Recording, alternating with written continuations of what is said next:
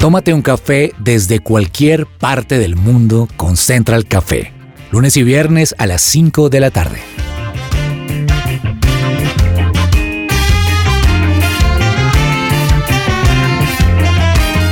You make me shake, Holy Spirit.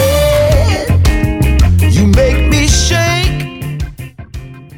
Estamos en Central Café de su presencia radio. Un gusto saludar a nuestros oyentes. Un programa más, un episodio más. Y hoy me acompaña mi mesa de trabajo y para ellas tengo una pregunta. ¿Qué libro podrían ustedes leer una y otra vez? Ana. Hola Javi, qué rico estar hoy con ustedes. Bueno, libro, a mí me encanta Amor Redentor, es una novela de Francine Rivers y la amo, me la he leído ya tres veces, bueno, dos y media, la tercera no la terminé, pero me encanta por la forma tan descriptiva que tiene de la historia, o sea, en serio es como que uno de verdad se mete ahí, o sea, esta mujer tiene una forma de escribir súper chévere, ese es mi libro. Laura, ¿qué libro? Que no sea el Código Penal, la Constitución Nacional. No, no, no. Un libro que podrías leer varias, varias veces. Oigan, me encanta este programa porque me gusta mucho leer y también porque me gusta verlos, cómo están todos. Bueno, a mí dos libros voy a decir, Javi. Uno es La bailarina de Auschwitz, que es la historia de una mujer que sobrevive al holocausto y además lo sobrevive de qué manera y se vuelve psicóloga, después estudia en Estados Unidos y ayuda a incentivar. Mejor dicho, es, ella se volvió muy exitosa por ese best- bestseller y por lo que significa como psicóloga. Y el segundo me gusta mucho, eh, 100 años de soledad. Yo sé que es quizás un cliché, pero me parece que es una forma en la que se describe de manera mágica lo que somos como colombianos y como sociedad. Nu- Nuestra esencia como sociedad está muy descrita en ese libro y Gabriel García Márquez pues es un crack que lo logra hacer de una manera maravillosa. Muy, muy chévere. Señor Alvarado, un gusto saludarlo.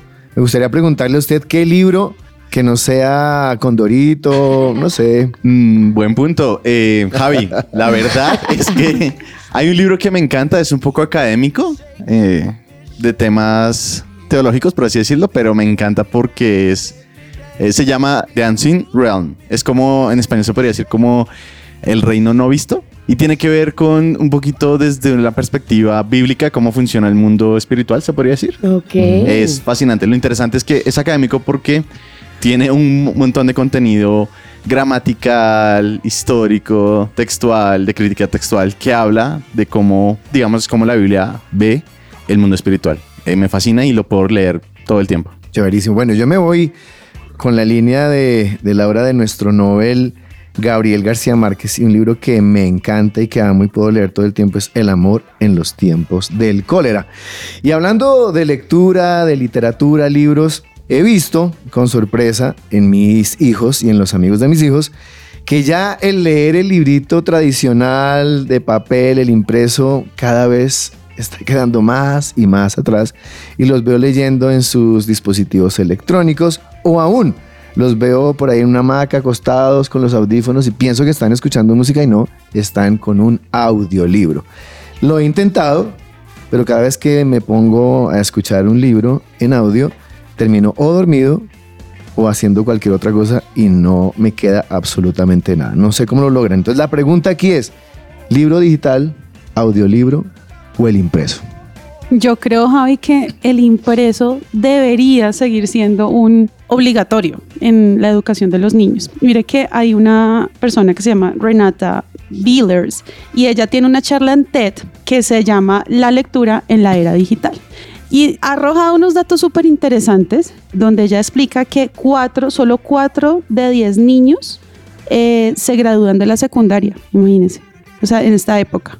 ¿Por qué? Porque no hay una buena comprensión de lectura en todo su proceso académico, precisamente porque no se incentiva la lectura con los libros en físico. No porque no se incentive la lectura, porque pueden estar leyendo en una pantalla, pero no es lo mismo. No es lo mismo que esa inmersión eh, o esa relación que hay entre el papel, los ojos, el cerebro y la comprensión lectora. Si la comprensión de lectura en tercer grado es efectiva, eso va a asegurar que ese niño se gradúe de secundaria, pero muchos desertan porque no logran tener comprensión de lectura. Entonces imagínense lo importante que es en realidad tener un libro en físico o pues muchos libros en físico en todo el proceso de lectoescritura de los niños sobre todo. Javi, para mí, evidente, a mí me encanta el libro físico.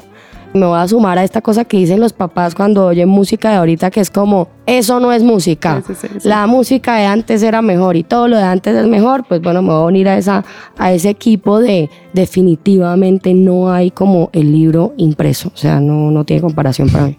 Me impacta porque se acostumbraron tanto a lo digital que un día estaba mi hija pequeñita frente al televisor llorando y le pregunto yo qué le pasa y estaba frustrada porque estaba tratando de pasar de pantalla con el dedo y el televisor no se movía. O sea, Opa. es increíble cómo, cómo se distorsiona todo. Y le ponía un libro y se aburría y con el libro duraba, no sé, dos minutos y empezaba la frustración porque se aburría y prefería estar metida en el iPad o estar haciendo cualquier cosa.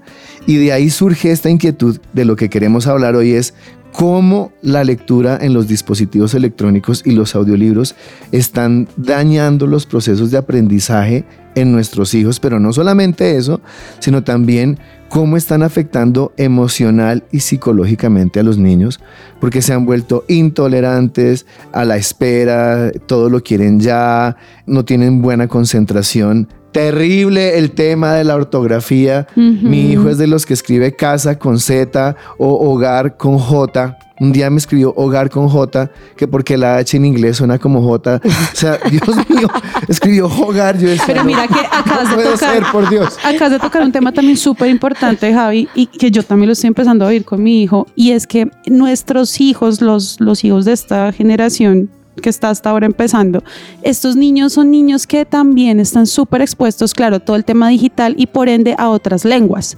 Entonces, esto también ha traído un problema porque es yo hablaba recientemente justo con la profesora de mi hijo y le decía, ¿qué vamos a hacer? O sea, porque es que los ponen a leer un libro en inglés y uno en español y tienen una confusión impresionante precisamente porque no hay ese acompañamiento de comprensión. Entonces, ese tema de la ortografía también tiene mucho que ver con eso. O sea, ahorita están súper expuestos a todo en la parte digital, pero no hay acompañamiento. Yo creo que quizás también como se habla en WhatsApp y todo esto rápido, entonces acortan palabras y sustituyen unas, sí, Todo como la que la K, o sea, eso qué es, sí. Entonces yo creo que con esas ganas de todo tenerlo tan rápido, incluso el lenguaje lo estamos metiendo ahí en ese combo de rapidez y por responder, entonces hacen abreviaciones que no son las las que deberían gramaticalmente ser. de, de lo que hablaba Ana, nuestros hijos hoy están, a diferencia nuestra, muchos no pudimos tener acceso a un colegio bilingüe donde el inglés fuera tan importante como lo es hoy. Particularmente mis hijos estudian en un colegio donde solo ven una hora de español al, al día y su español es pésimo. O sea, estamos hablando y me dice, papi, ¿cómo es que se dice en español? O sea, están pensando más en inglés que en español y eso me parece increíble, pero vivimos en Colombia. Sí, total. Entonces, creo que tenemos que rescatar el tema de la lectura para que nuestros hijos y la lectura en impresos, para que ellos puedan ver cómo se escribe una palabra, cómo se conjuga un verbo. O sea, además que el español es tan rico, ¿no es verdad? Que una palabra significa Muchas cosas. muchas cosas, ¿sí? O sea, una sola, con una sola palabra puedo hablar de varias. Entonces, como que llega una palabra de esas y quedan bloqueados, o sea, entran en crisis porque no saben cómo interpretarlas. Es para mí fuerte este tema y lo estoy enfrentando y por eso hoy vamos a hablar de esto, de cómo hacer que nuestros hijos vuelvan a esa, a esa lectura en los impresos y qué tan importante es este tipo de lectura. Ahora, tengo yo aquí unos consejos para que nuestros hijos amen la lectura. Número uno, demos ejemplo. ¿Cuántos de nosotros leemos, Laura? ¿Le gusta leer? Me decía que sí, ¿no? A mí me encanta y fue mi papá, yo siempre lo veía leyendo, él se- tenía que viajar y siempre me traía como un regalo y una vez llegó con un libro de regalos, me como peluches y eso, y me conectó mucho con la lectura porque era un libro que tenía caricaturas y texto, porque yo estaba chiquita y era una biografía de Simón Bolívar, me acuerdo mucho y eso me gustó más que cualquier cosa porque lo hacía con él y porque lo veía además. Y a hoy en día yo siento que mi género literario favorito es, son las biografías. Por eso que él hizo, entonces él se dio cuenta que me gustó y al siguiente me traía otro y otro y otro. Y yo creo que eso es muy clave, verlo. Al lado mío, él leía y yo con mis caricaturas y él leía cosas obviamente más profundas. Eso, eso me parece maravilloso. Segundo tip, Ana, visiten bibliotecas. Oiga, y eso es algo que yo no lo hago. O sea, No. visitar biblioteca, ¿dónde? O sea, lo hacía cuando tenía el, el niño bebé, porque hacían un plan en la biblioteca como de eh, lúdico y no sé qué, y Pero a ver, esto fue hace seis años. O sea, de ir a la biblioteca, no. Pasar una tarde en una biblioteca. Eso vamos a cine, vamos a tan- una tarde en una biblioteca. Sería increíble. Otro, participar en sus lecturas. Leamos con nuestros hijos. Sentémonos 10 minutos a leer con ellos. Otro, participen en actividades donde se promueva la lectura. Y en Colombia hay tantos espacios que ni siquiera conocemos. Sí. Aquí en Bogotá hay espacios de lectura, la feria del libro. Vamos a la feria del automóvil, pero no vamos a la feria del libro. Eso me parece terrible. Creen un rincón de lectura en la casa. Mm. Mantengan sus libros cercanos. No los guarde papá por allá en, la oficina y que no pueden tocarlos, no pueden mirar porque se los dañan. No, los libros son para eso. Si se rompen, no importa. Permita que sus hijos tengan acceso a esos libros. Y bueno, tengo muchísimos consejos, pero no quiero que se me vaya el tiempo. Hoy tenemos una invitada especial que nos va a hablar acerca de qué tan importante es la lectura y la diferencia entre la lectura entre impresos, digitales y los audiolibros. Así que estamos aquí en Central Café de su presencia radio.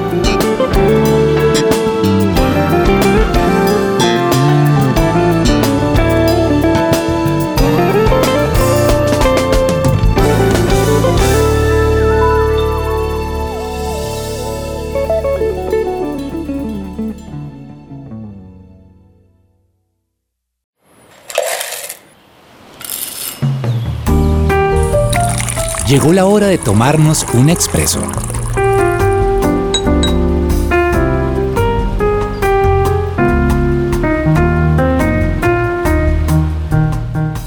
Y continuamos aquí en Central Café de su presencia radio hablando de enseñanza y como siempre tenemos especialistas que nos orientan, que nos guían. Y hoy nos acompaña Liliana Vázquez, ella es profesional en fonoaudiología con una maestría en aprendizaje y trastornos de aprendizaje, aportando más de 24 años de sólida formación y experiencia en el desarrollo infantil y educativo de la comunicación humana y sus desórdenes, especializada en la atención a estudiantes escolares, ya sea que presenten desórdenes, retrasos o diferencias cognitivas, destacándose en la observación, detección y promoción de habilidades de lenguaje, aprendizaje y comunicación en el entorno escolar. Liliana, gracias por estar aquí en los micrófonos de Central Café. Un gusto saludarle.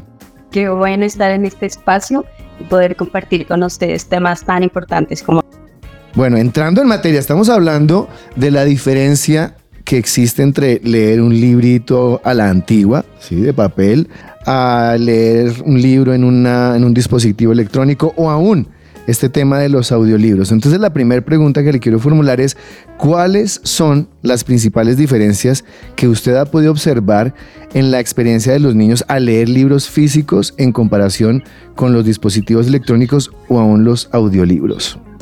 Bueno, yo creo que la diferencia más significativa que hay es que todo lo que necesitan los niños a nivel de movimiento, no solamente grueso en su cuerpo, sino fino en los músculos, por ejemplo, oculares, eh, se desarrollan sí o sí cuando ellos se exponen a manipular el papel, a manipular los libros.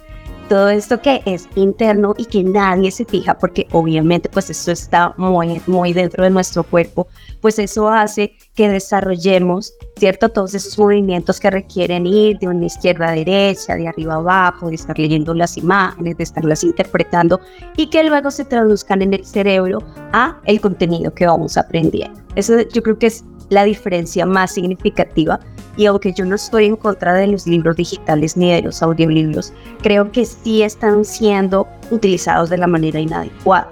¿sí? Porque digamos que cuando hay niños con necesidades, estos recursos son muy importantes, pero están siendo mal utilizados.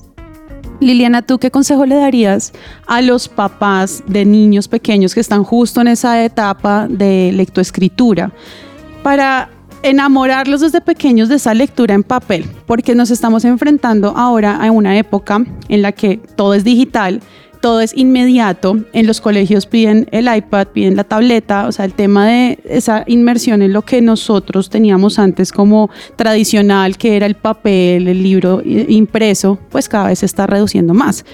¿Cómo desde casa empezar a enamorar a los niños de ese libro que es tan importante?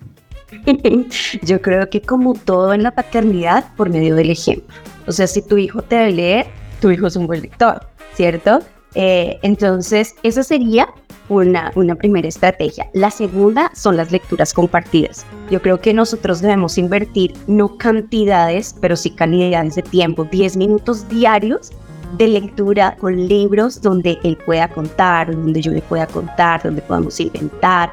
Porque es que la lectura no solamente es traducir lo que está en el contenido escrito, es ir un poco más allá, es inventar historias, entra la creatividad, entra un montón de ingredientes a jugar, la risa, la diversión, la especulación, también la forma como tú cuentas las cosas, no es lo mismo una casualidad plana que tú abras los ojos, que tú expreses las cosas. Entonces es importante engancharse no la cantidad, sino la calidad. Esos 10 minutos diarios durante mínimo 5 días a la semana serían fantásticos para que ustedes puedan ver cómo un niño desarrolla ese hábito y después ustedes los van viendo solos dejarles los libros cerca también es una buena estrategia. A veces uno coloca los libreros por allá inalcanzables, entonces que su libro esté cerca al lado de su cama, que tenga un libro accesible. Por eso hay muchas metodologías en educación que dicen que si todo está a la altura del niño y si todo está cercano al niño, el niño va a poder exponerse más y va a poder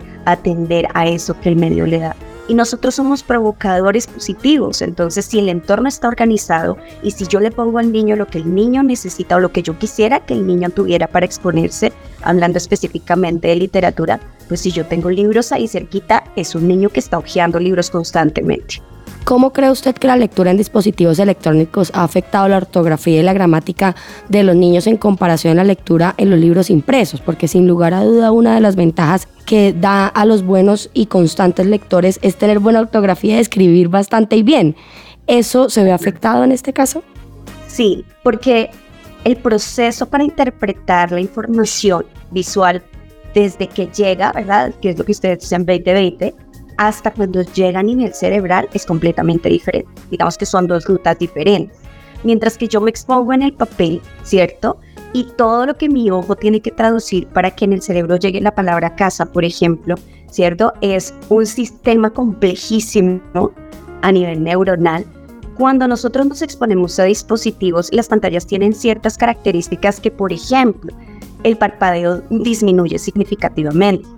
Entonces eso hace que haya resequedad en los ojos y esto hace que los ojos no, estén interpretando de la misma manera y atencionalmente también.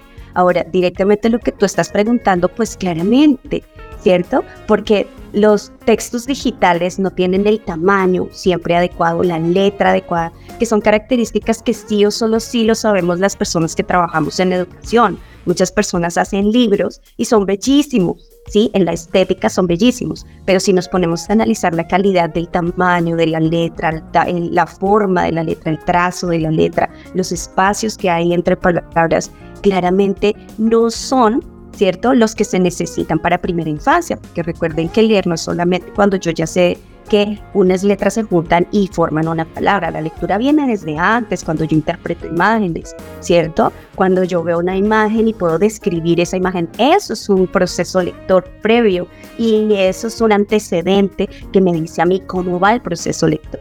Ya cuando están en primero segundo, pues obviamente ya vemos los resultados, pero esto es una ganancia que viene desde los tres años, dos años, donde nosotros estamos exponiendo a los niños no solamente a los libros, sino a todas las imágenes. Si ustedes tienen en cuenta lo que han vivido con sus hijos cuando sus hijos llegan a un supermercado, ¿cierto? Ellos dicen, ay, llegamos a y uno dice, ay, aprendió a leer. No, son interpretaciones simbólicas universales que los niños hacen, ¿cierto? Y que hace parte del aprendizaje significativo de la lectura y que eso se va a ver reflejado obviamente en la escritura. Pero puntualmente lo que tú preguntabas, sí, definitivamente sí. Sobre todo en los audiolibros se ve mucho eso, porque no hay una relación entre lo que yo veo, la letra, y lo que yo escucho, que es lo que pasa con los libros en papel. Y aunque ahorita hay un boom de todo lo tecnológico, afortunadamente la educación está volviendo no a lo tradicional, pero sí a lo manipulativo, que es lo importante. ¿sí? Que es volver a tener un texto, que es volver a manipularlo, pasar hojas, ver imágenes, celular, eh, poder ver el libro, que lo doblen, que lo arruguen. Claramente, pues uno les enseña que las cosas no se dañan, pero digamos que esa manipulación sí tiene un resultado y es que un libro bien ojeado es un libro que está arrugado. Liliana, los padres de hoy en día son padres de tecnología, ¿no? La tablet, el celular, el computador. Y estas generaciones creen que levantar a sus hijos alrededor de todo esto puede ser eh, importante o valioso para los niños. Pero yo sí quiero preguntar, ¿qué edad es conveniente o cuál es la edad conveniente para que un niño pueda tener ese contacto ya con las tablets, los celulares? Porque yo veo niños de 2, 3 años. Yo quisiera saber en qué momento se le puede entregar a un niño una tablet o un celular para que lea, estudie y cuánto tiempo puede el niño estar eh, en esa tablet, ¿sí? O sea, porque es que veo niños de 2, 3, 4 horas, entonces no sé. Yo creo que hay que marcar un antes y un después de la pandemia. Y yo sé que eso es un tema repetitivo, pero el antes y el después de la pandemia hizo que nosotros resignificáramos el uso de las, ah, de las plataformas y de todos los recursos digitales. Fíjense que ahorita volvió una ley interna educativa donde nosotros no podemos exponer en el colegio a un niño de hasta 9, 10 años más de dos horas a todo lo digital, porque es que no es solamente, ¿cierto? Eh, lo que impacta a nivel visual en cuanto a percepción, en cuanto a yo alcanzo a ver, sino a nivel cerebral. O sea, los procesos cerebrales Ah, cambian significativamente los tiempos de atención, los tiempos de concentración, los tiempos de activación. Entonces ustedes ven ahorita niños mucho más activos y aunque esa no es una línea transversal donde yo pueda decir todos los niños inquietos son por, ¿cierto? Esto, esto sí es un gatillador, esto sí es un disparador de inquietudes atencionales, de niños móviles, ¿cierto? Y entonces, respondiendo a tu pregunta, lo que ocurre es que entre menos exposición a menor edad, mucho más dejas al cerebro aprender de la manera como debe aprender. Nuestro cerebro está diseñado para aprender de una manera exploratoria, ¿sí? de una manera vivencial, de una manera experimental. Y cuando yo pongo a un niño frente a la pantalla, básicamente lo que estoy haciendo es una quietud absoluta. Entonces hay otras cosas que se disparan ¿sí? a nivel del desarrollo, eso se llama neurodesarrollo, que no debieran pasar si el niño vive de la manera como tiene que vivir y aprende de la manera como tiene que aprender.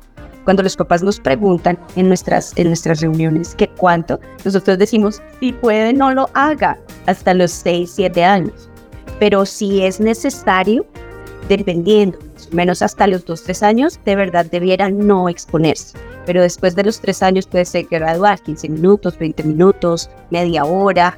Pero entre menos tiempo comparta el niño con su iPad, es un tiempo donde más el niño tiene tiempo de ocio. Y el tiempo de ocio es un momento fundamental para que el niño pueda resolver cosas, no solamente problemas. ¿Qué hago? ¿Cómo lo hago? ¿Con qué me divierto? ¿Con el papel? ¿Con el que traje en la mochila? ¿Con lo que sea? Liliana, ya casi se nos va acabando el tiempo, pero quería hacerte una pregunta que yo creo que es muy, muy importante y es la parte de la comprensión de lectura.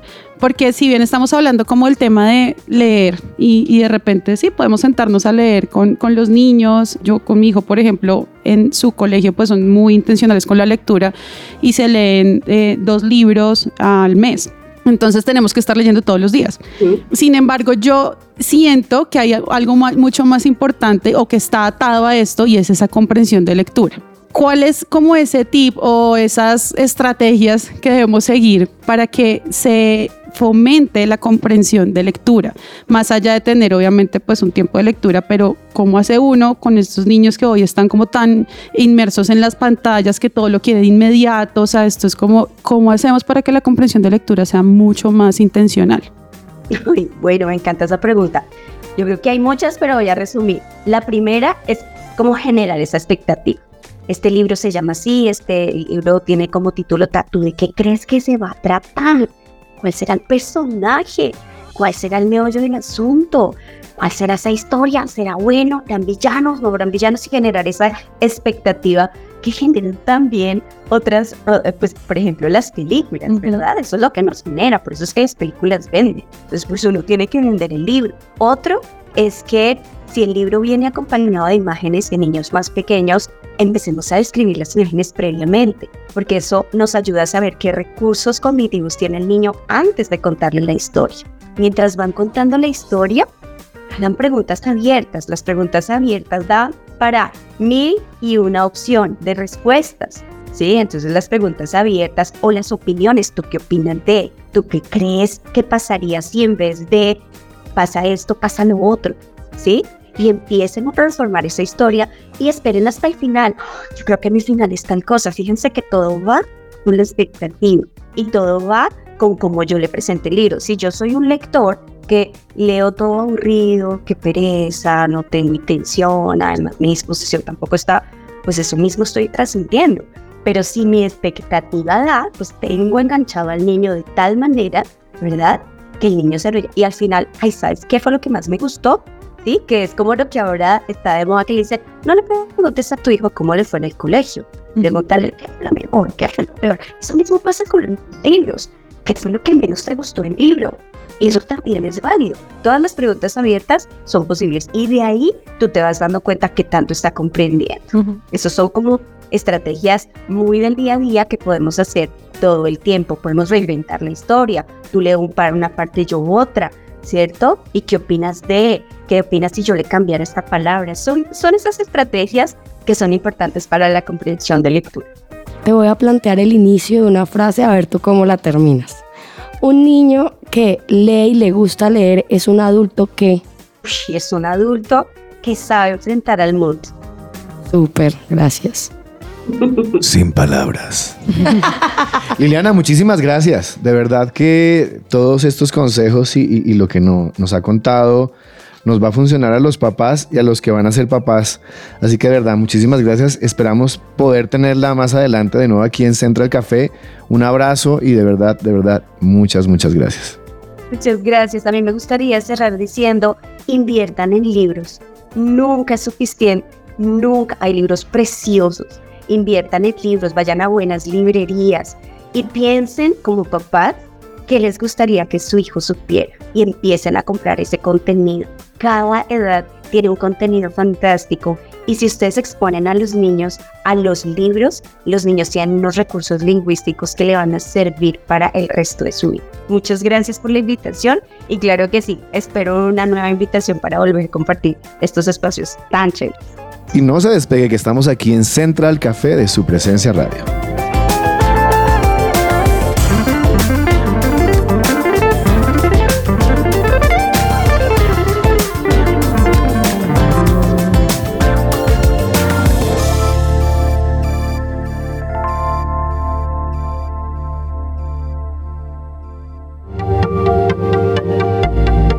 No te desconectes. Esto es Central Café. Escuchas su presencia radio.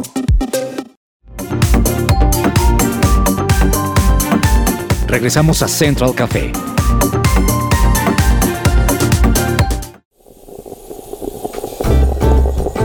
Datos curiosos y tostados.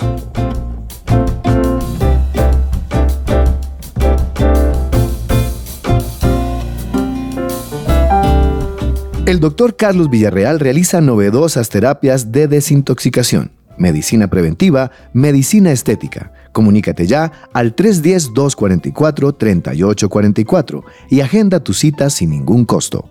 Kangu. Llega seguro a casa, llega puntual al aeropuerto o viaja seguro a tu empresa. Ingresa a kangucare.co o escribe al 300-884-0994. Muévete con confianza. Bet Shalom Gimnasio Campestre abre sus admisiones 2024. Haz parte de este espectacular colegio en el que se forman con excelencia líderes cristianos equipados para impactar su entorno y su generación. Para más información, comunícate al 315-396-1803.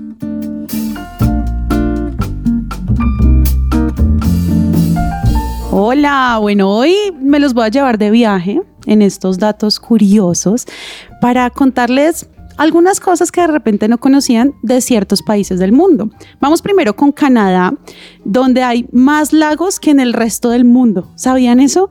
Es casi imposible pensar en Canadá sin que no se nos vengan a la mente imágenes de los grandes lagos, pero ¿sabían que hay más lagos en Canadá que en el resto de los países del mundo juntos? Hay un montón de lagos allí en Canadá.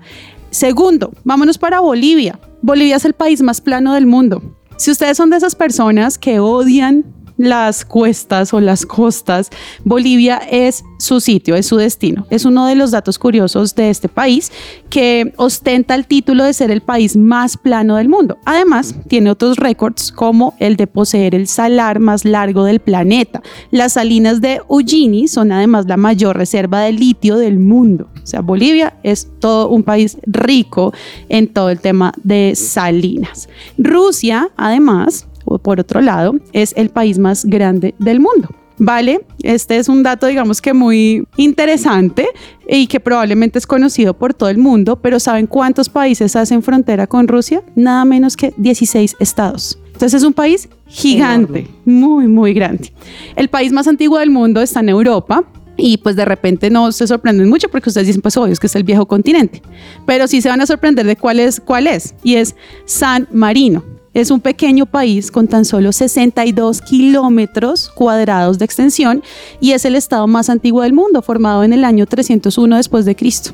La frontera terrestre más larga de Francia está en Brasil y no, no es que se nos esté dando mala geografía ni no, no, no averiguó bien, no, sino que hay un poco de trampita en eso y es porque Brasil y Francia comparten una frontera de 673 kilómetros gracias al territorio de la, Guayana, de la Guyana francesa. Es un dato curioso que de pronto ustedes no conocían de este país. Sabían además, vamos a irnos para otro lado, por si usted se le da por visitar este país, no lo vaya a hacer o si se le da por estudiar allá. Usted puede ir a la cárcel por copiarse en un examen, cosa que no pasa en Colombia, claramente, pero sí pasa en Bangladesh. Hacer trampa en Bangladesh en un examen está castigado con pena de cárcel, así que ojo, o sea, ni se le ocurra. Y si usted va a Malasia, cuidado con el dedo con el que señala. ¿Por qué? Porque lo mejor es que use el pulgar y no el índice, ya que los malasios consideran que apuntar con el índice es agresivo. Incluso creen que puede parecer que estás desafiándolos. Entonces, ojo con todas esas cosas cuando vayan de viaje. Por otro lado, nos podemos ir a La Rinconada. Es una ciudad que es la ciudad más alta del mundo. Algún día de pronto ustedes se han preguntado, bueno, quiero estar en el punto más alto de este mundo. Pues bueno, tienen que irse a La Rinconada, que está ubicada en los Andes peruanos y se sitúa a más de 5.100 metros de altura. Su población es transitoria porque pues es demasiado frío y suele variar entre 30.000 y 50.000 habitantes, la, la población que se encuentra en ese lugar. Enciso, por otro lado, es el pueblo español con huellas de dinosaurio. ¿Sabían eso? Hay un montón de huellas de dinosaurio en ese pueblo en España que se han encontrado digamos que esas mismas huellas se han encontrado en América del Norte y en África, pero lo que mucha gente desconoce es que allí en Enciso hay 3.000 huellas fosilizadas de dinosaurios. Y por otro lado, y el último tip, el último tip, no el último, el último dato curioso de este día, es que la exportación de dentaduras postizas es algo que también se da en Suiza tenían, idea de eso, en Suiza exportan dentaduras postizas. Entonces, si usted está hoy de pronto teniendo problemas odontológicos y necesita algo más que un diseño de sonrisa, pues de Suiza puede estar viniendo esa dentadura que usted necesita. Y hasta aquí mis datos curiosos y tostados.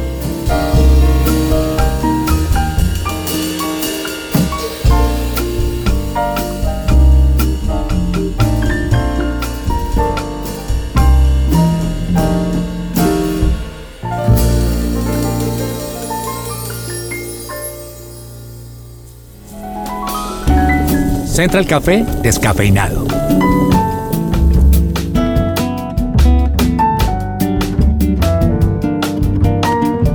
¿Buscas invertir en Estados Unidos? Recibe una asesoría personalizada para encontrar la inversión perfecta para ti en Florida. Visita la página web miamiprg.com o escribe al WhatsApp más 1 954 600 7073.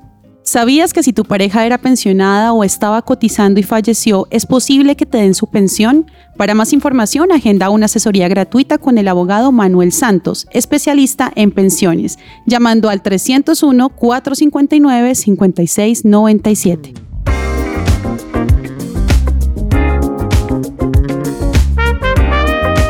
Bueno, mi gente, hoy vengo con un, no, hoy no vengo expreso, porque a veces vengo súper densa para esto y esto se llama descafeinado, pero hoy ve- vengo con un tema que me parece muy importante y son esos tips que todos tenemos que tener para hacer entrevistas. ¿No? Ese es un momento fundamental, ahí uno se está jugando al futuro, si uno quiere mucho entrar a una empresa y en fin, y a veces nos faltan herramientas para llegar a las entrevistas como deberíamos. Yo particularmente soy una persona que he hecho muchas entrevistas, ni siquiera sé por qué, porque no soy psicóloga, o sea, como que en la oficina siempre me llaman, Lauri, si estoy por ahí, es métete esta entrevista y haz preguntas, y eso me ha dado como, no sé por qué, la verdad no sé por qué me escogen para eso, no sé si soy la jurado cuchilla, sí, que necesitan como en todo certamen, no tengo ni idea, pero me, me invitan y he visto como muchas falencias a veces o cosas que podemos llevar adelantadas para hacer una buena entrevista. Entonces, la primera es llegar puntual, o sea, la puntualidad es la primera respuesta que usted da en una entrevista y eso da cuenta de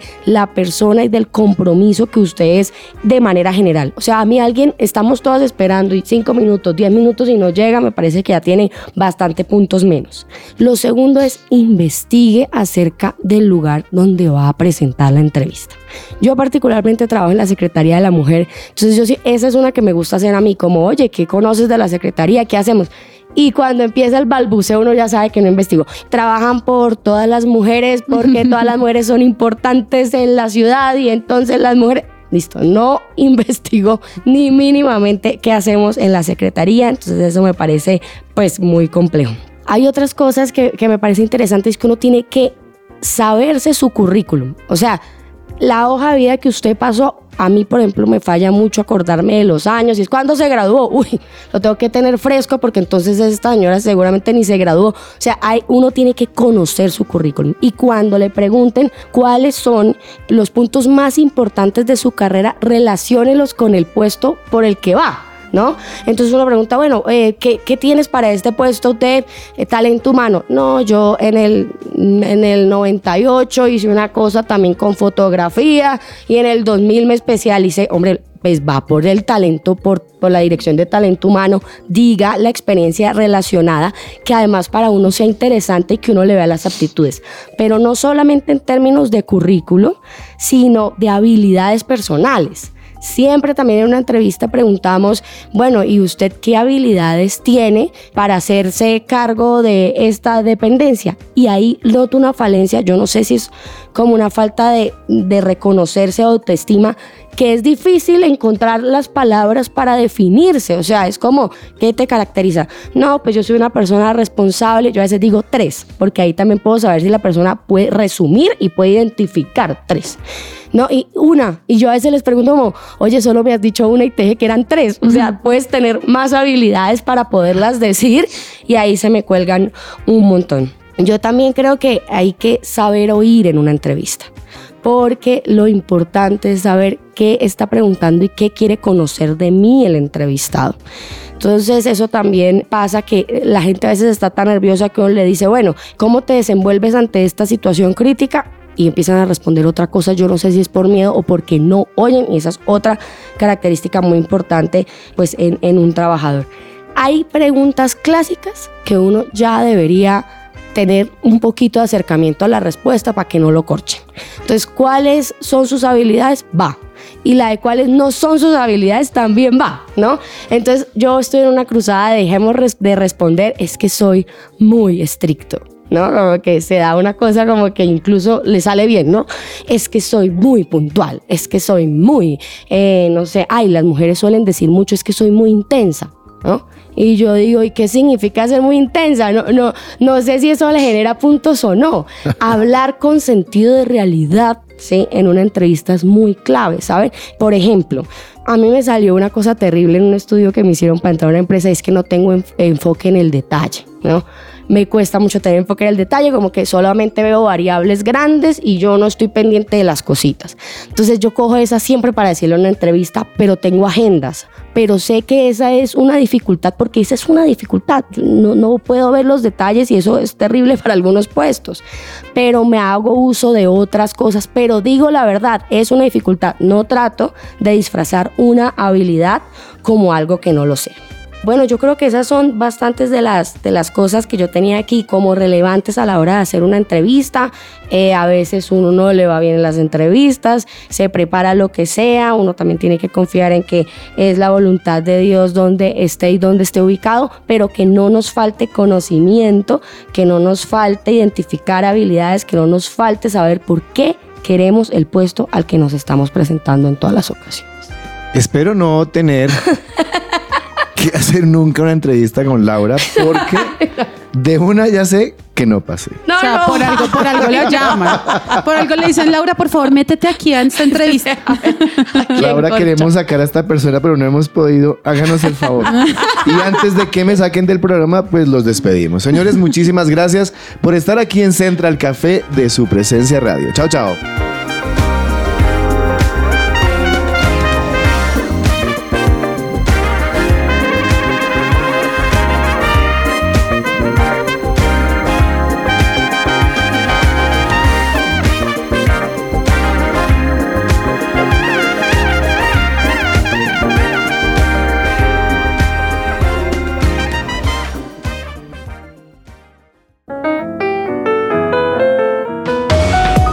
Central Café también está en supresenciaradio.com. Allí puedes encontrar el listado con todos los programas de Central Café en SoundCloud.